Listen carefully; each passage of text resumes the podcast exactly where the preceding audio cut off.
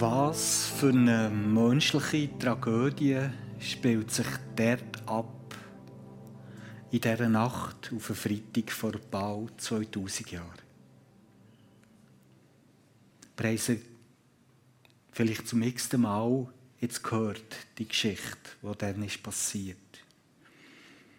Aber hast du dir, habe ich mir schon wirklich mal überlegt, wie dramatisch das, das einfach war denn? Da lassen Freunde, der Freund im schwersten Moment, wo man sich nur denken kann, einfach im Regen stehen. In dem Augenblick, wo er ganz besonders Beistand hat gebraucht, dann, wo seine Freunde ganz besonders gefragt waren, machen sich aus dem Staub. Sie sind einfach unsichtbar. Lass ihn im Stich. Jesus war auch ganz Mensch. Könnt ihr euch vorstellen, wie das ihn muss geschmerzt haben als er plötzlich alleine ist da gestanden? Wo er hat gespürt, dass sich die Schlinge immer enger zieht und dass es wirklich bitter ernst wird. In den schwersten Augenblicken verlassen von seinen Liebsten. Jesus, der gütigste und der liebevollste Mensch, den es auf dieser Welt je hat. Er hat tröstet. Er hat ermutigt. Er hat geheilt. Er hat gerettet. Er hat Menschen wieder ins Lot gebracht. Er hat die Kleinsten gesehen und er hat die, die, die, die, wenig, die Geringsten erhöht. Er hat geliebt. Er war ein Segen. Und darum, noch gerade vor ein paar Tagen, hat die ganze Stadt ihn bejubelt und ihn als König begrüßt. Aber jetzt, jetzt hat sich das Blatt gewendet. Der Herzenskönig ist plötzlich eine Bedrohung und die Macht schlägt zurück. Jesus hat gewusst, was auf ihn zukommt. Und er hat Angst vor dem schweren Weg wo er hat gewusst, dass er bis zum bitteren Ende wird gehen. Und in diesen schicksalsschweren Stunden war die Nähe von seinen Freunden einfach unbezahlbar gewesen.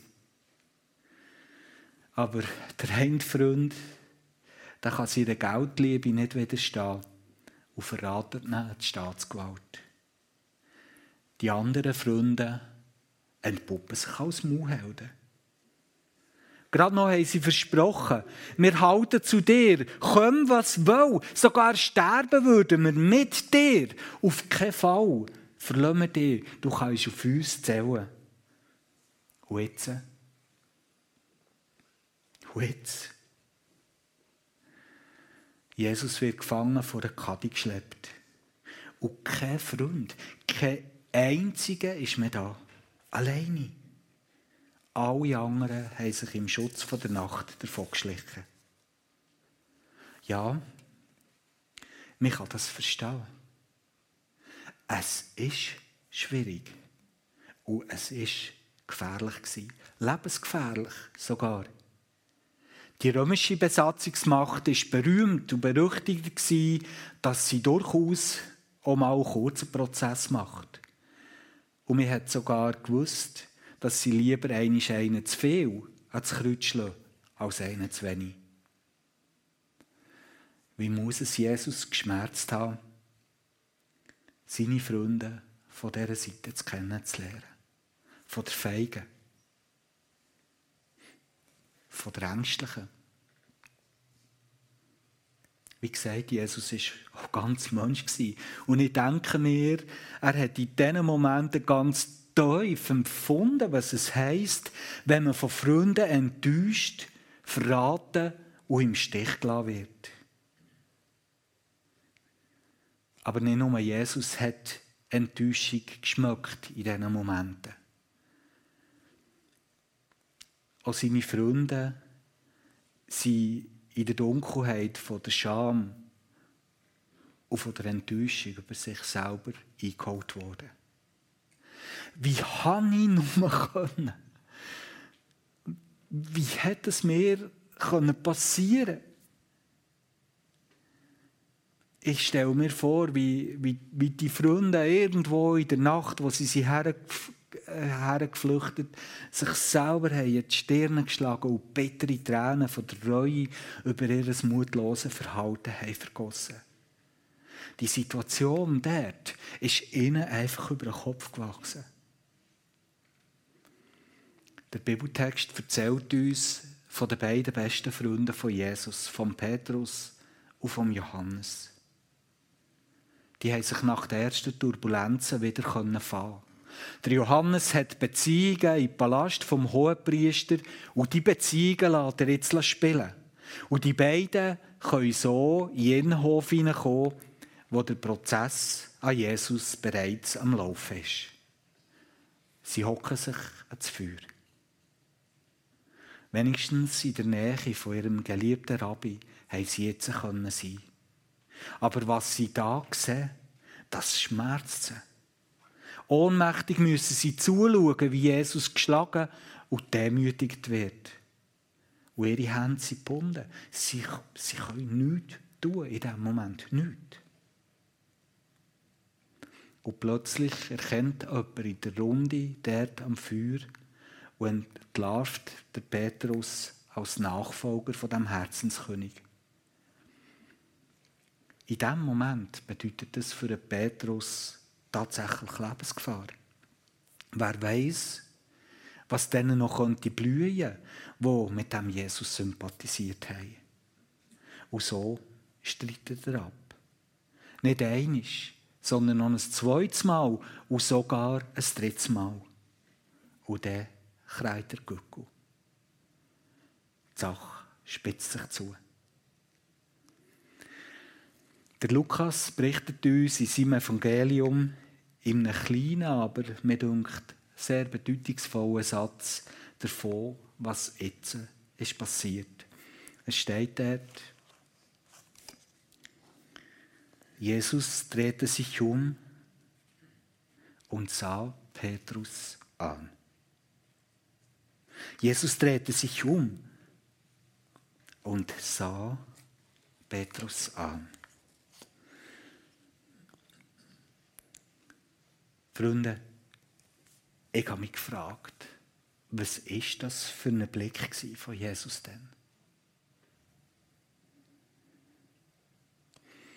Wie hat dich Jesus den Petrus angeschaut? Was denkt ihr?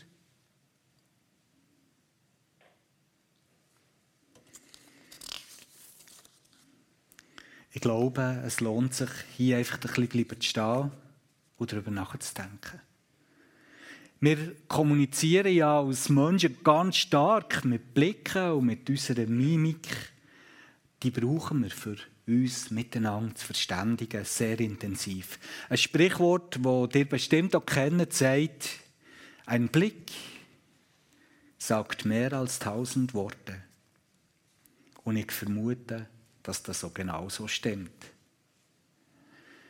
Wenn ihr mal ein bisschen schaut, wie wir heute miteinander mit den Handys kommunizieren, dann lassen viele immer mehr Text weg und dafür Emojis einführen. So kleine Smileys oder so, wo irgend zu dem, was man geschrieben hat, noch das passende Gefühl dazu, dazu tut. Und wenn man je nachdem von jemandem ein SMS oder was auch immer bekommt, hat es ganz viele von diesen Emojis. Und die erzählen eine Geschichte. Und die meisten von uns verstehen die Geschichte von diesen Gesichtsausdrücken. Ich habe euch mal so drei mitgebracht. Das hier ist eins, wo man etwas sieht. Ich glaube, auf den ersten Blick ist das für uns, auch wenn er ein bisschen schillt, klar, dem geht es gut. Der ist happy, der ist fröhlich. Ja? Wir sehen das an diesen zwei Augen und diesem Mund, die ich hier in den Kreis hinein habe, gezeichnet. Es ist für uns klar, welches Gefühl das man hier ablesen kann. Das hier ist gerade das Gegenteil. Da ist jemand traurig. Vergießt Tränen. Ein Blick und wir erkennen das Gefühl. Oder als drittes noch das. Ist vielleicht ein bisschen schwieriger, aber mir denkt, es ist sonnenklar, da ist jemand verliebt, oder? Ja? An seinen Augen, an seinem Gesichtsausdruck erkennt man seine Emotion, die er drin ist.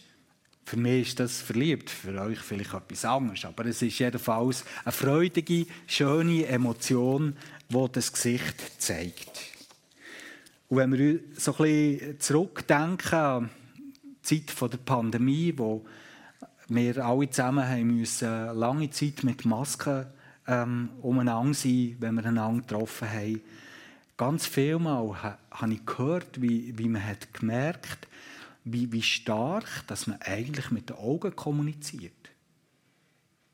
Wenn das ganze Gesicht schon verdeckt war, hat man plötzlich herausfinden, wie stark man eigentlich mit den Augen kann etwas sagen, etwas erzählen kann.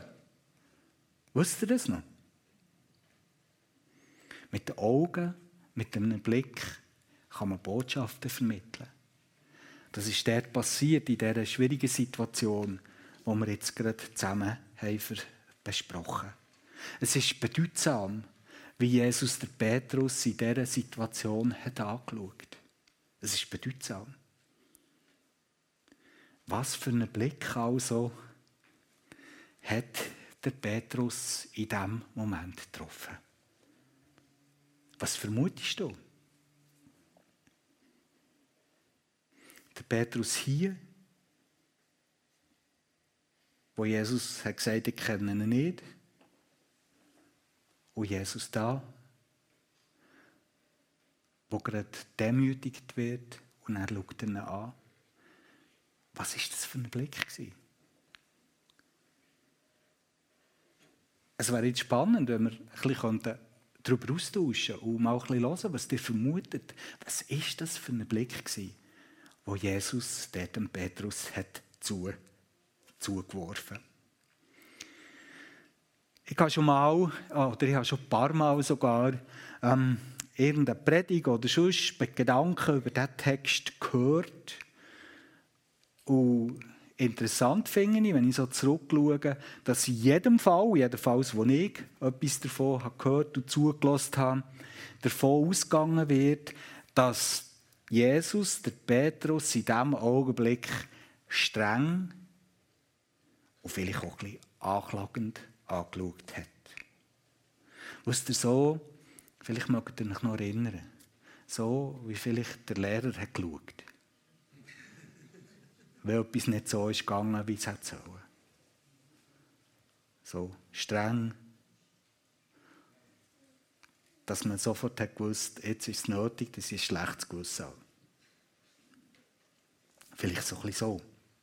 Ganz viele Leute, die über diesen Text nachdenken und den Blick, wo Jesus dem Petrus zuwirft, das beachten, glauben, Jesus hat auch den Petrus ein bisschen so angeschaut. Streng, ein bisschen anklagend, dass er ja merkt, das ist jetzt total falsch gewesen, was du hast gemacht. Kollege, so nicht.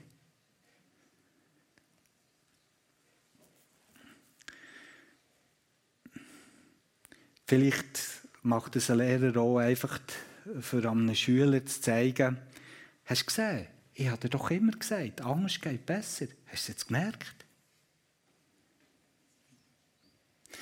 Es mag ja vielleicht sein, dass es Situationen in unserem Leben gibt, wo wir so handeln, dass es uns und anderen schadet und wir merken es nicht.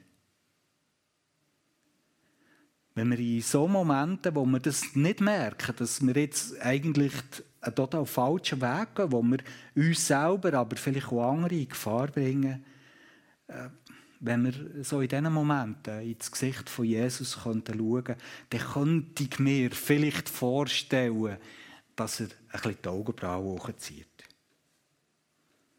einfach, dass wir zur Besinnung kommen. Das könnte man noch so vorstellen.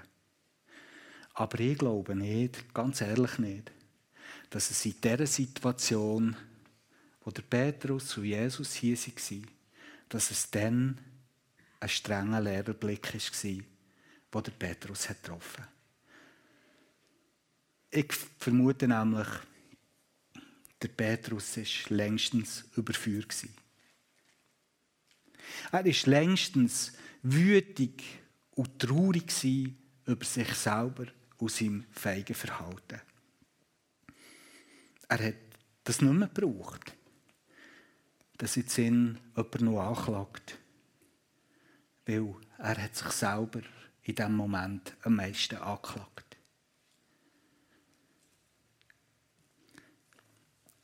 Vielleicht eine andere Art, wie Jesus den Petrus hat anschauen. Vielleicht hat er ihn so angeschaut, dass so wie die Botschaft beim Petrus ist angekommen, Petrus, aber jetzt hast du mich so etwas von enttäuscht. Ah, Petrus. Puh. Ich bin einfach enttäuscht von dir. Es wäre ja verständlich, wenn das so wäre. Der Petrus war ja selber von sich bitter enttäuscht. Gewesen. Und vielleicht hat er sich selber den Kopf geschlagen und hat sich geschämt dass das ihm ist passiert. Es kann doch nicht sein. Wie ist es dazu gekommen? Er war selber am meisten enttäuscht von sich. Hast du das auch schon erlebt? So Momente, wo du dich selber ab dir hast geschämt und selber am meisten enttäuscht bist über dich.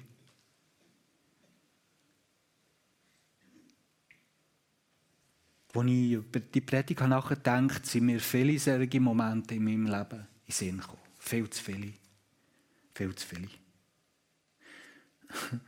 viele sind mir aus dieser Zeit in den Sinn gekommen, als ich eine Partnerin gesucht habe. Die hat bei mir ziemlich gedauert, die Zeit.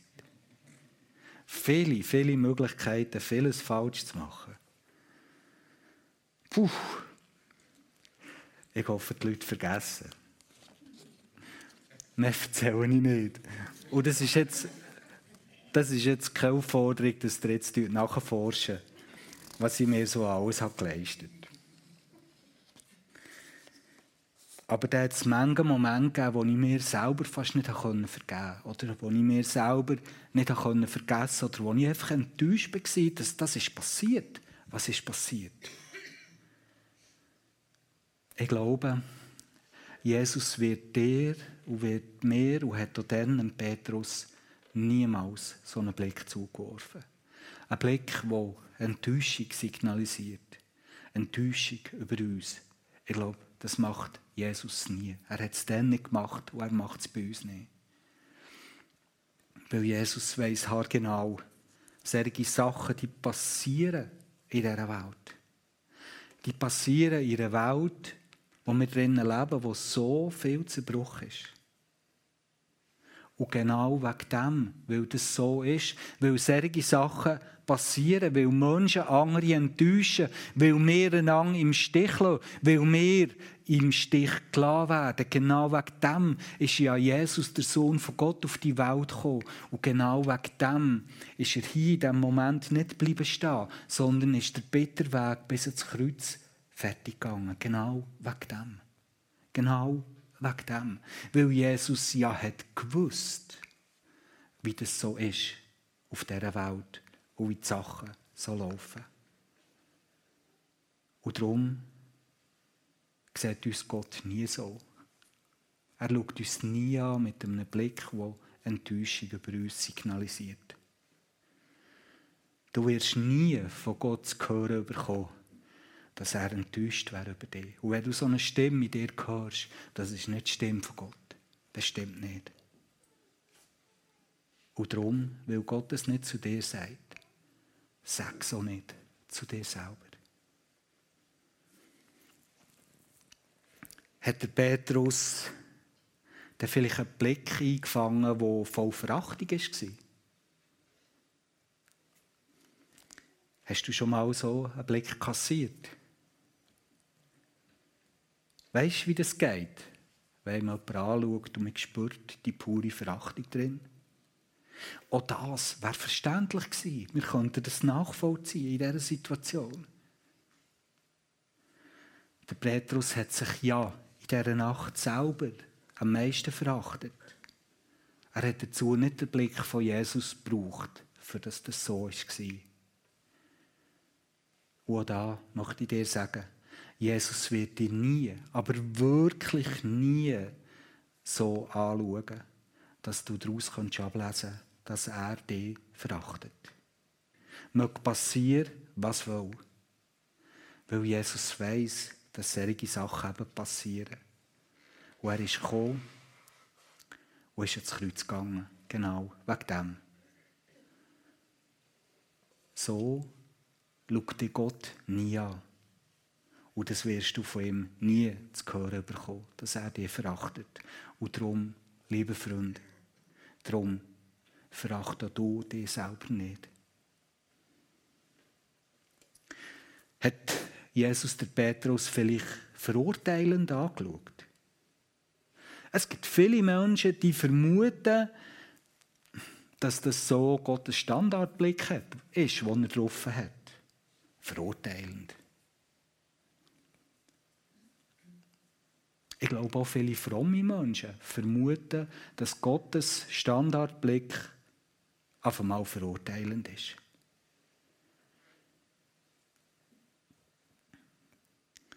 Nie kann man seinen Ansprüchen genügen. Und darum kassiert man eine Verurteilung.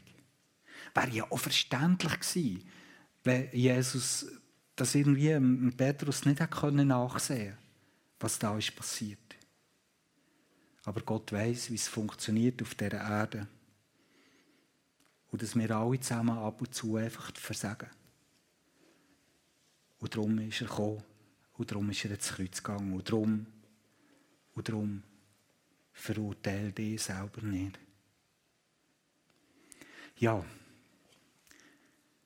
wie war er denn, der Blick von Jesus in dieser aufwühlenden Nacht?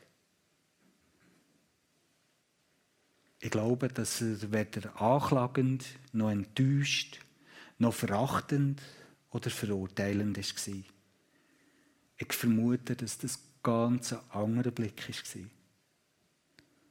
So ein Blick, wie wir alle zusammen uns den ganz tief für uns eigentlich würden wünschen. Aber ich glaube, manchmal wagen wir nicht einmal davon zu träumen, dass es wirklich so einen Blick gibt in einer so solchen Situation, wie sie hier der Petrus hat erlebt. Ich glaube, es war ein Blick voll Freundlichkeit.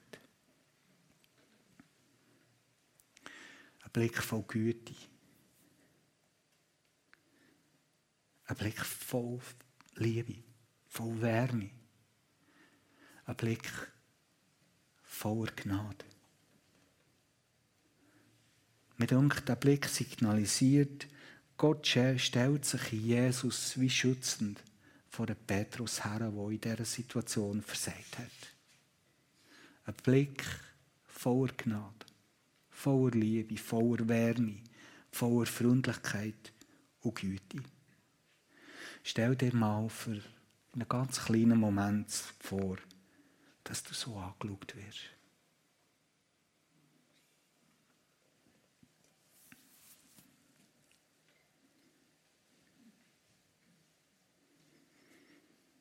Was passiert mit dir, wenn, wenn du so einen, einen Blick zulässt?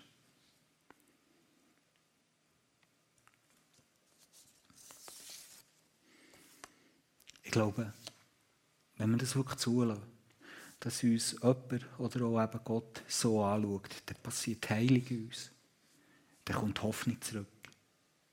Es ist genau der Blick, wo wir gerade in diesen schwierigsten Situationen brauchen. Und liebe Freunde, das wollen wir uns heute sagen. Heute, an diesem Karfreitag. Genau so sieht uns Gott in Jesus an. Genau so.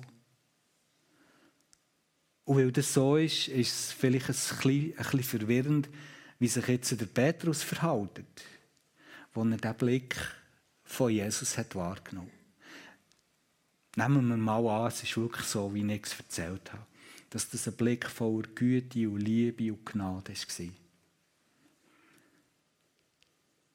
Dann ist vielleicht umso erstaunlicher, was uns jetzt der Lukas berichtet. Er schreibt, er, gemeint ist der Petrus, ging hinaus und weinte voller Verzweiflung. Wie geht das? Da schaut dann jemand in dieser schwierigen Stunde voller Gnade und voller Liebe an. Und der Petrus, als er diesen Blick merkt, geht raus und rennt voller Verzweiflung. Wieso? Wieso die Reaktion? Ich glaube, die ist typisch menschlich. Ich glaube, wir Menschen haben manchmal ganz, ganz, ganz fest Mühe, den gnädigen Blick von Gott wirklich zu ertragen. Und die meisten von uns, die brauchen ein bisschen Zeit, für das sie ihn überhaupt zulassen können. Der Petrus war enttäuscht von sich selber. Er hat sich selber verachtet und verurteilt. Und im ersten Moment hat er darum den gnädigen Blick von Jesus gar nicht mehr aushalten. Kennst du das so? So der Kampf, dass man vielleicht im Kopf würde wissen, dass Gott voll Gnade und Liebe mich anschaut. Aber in meinem Herz kann ich das nicht zulassen, dass es so ist.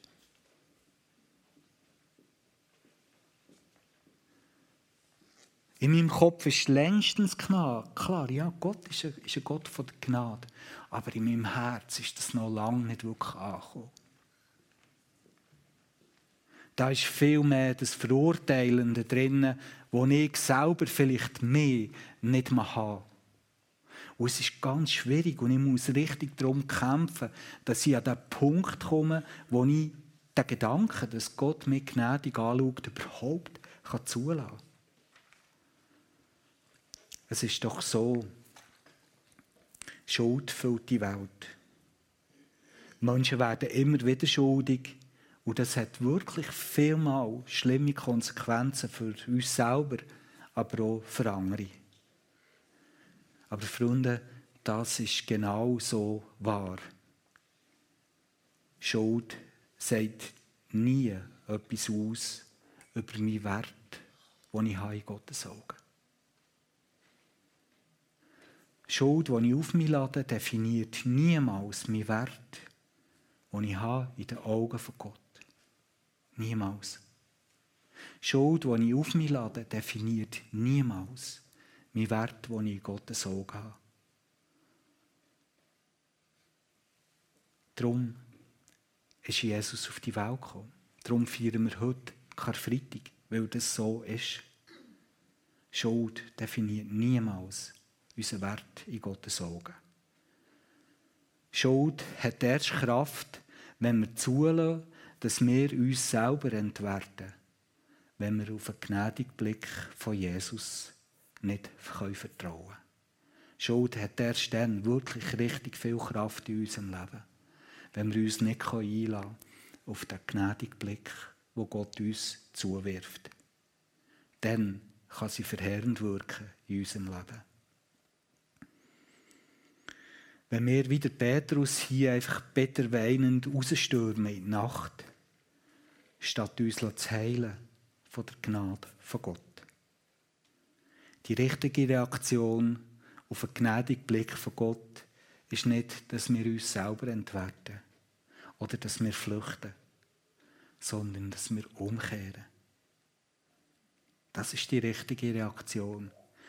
Dass wir vielleicht Treue zeigen, dass wir bekennen und dass wir umkehren. Ich bekenne, was war, ich bereue und überlasse nachher am reinigenden Blut von Jesus. Ich kehre um zum Ort der Gnade. Jesus Christus, ich erhebe dich und ich preise dich, dass du bis zu uns kommst, dass du einfach den Weg bist gegangen, wo wir heute ein Stückchen davon hören können, dass du nicht zurückgezogen hast, sondern dass du wirklich bis zum Ende gegangen bist. Auch gerade für uns einfach zu zeigen, wie lieb dass du uns hast und wie gnädig dass du uns anschaust. Und wir wollen einfach heute probieren, das wirklich anzunehmen und uns zu gefallen, dass das so ist. Danke, Jesus Christus. Amen.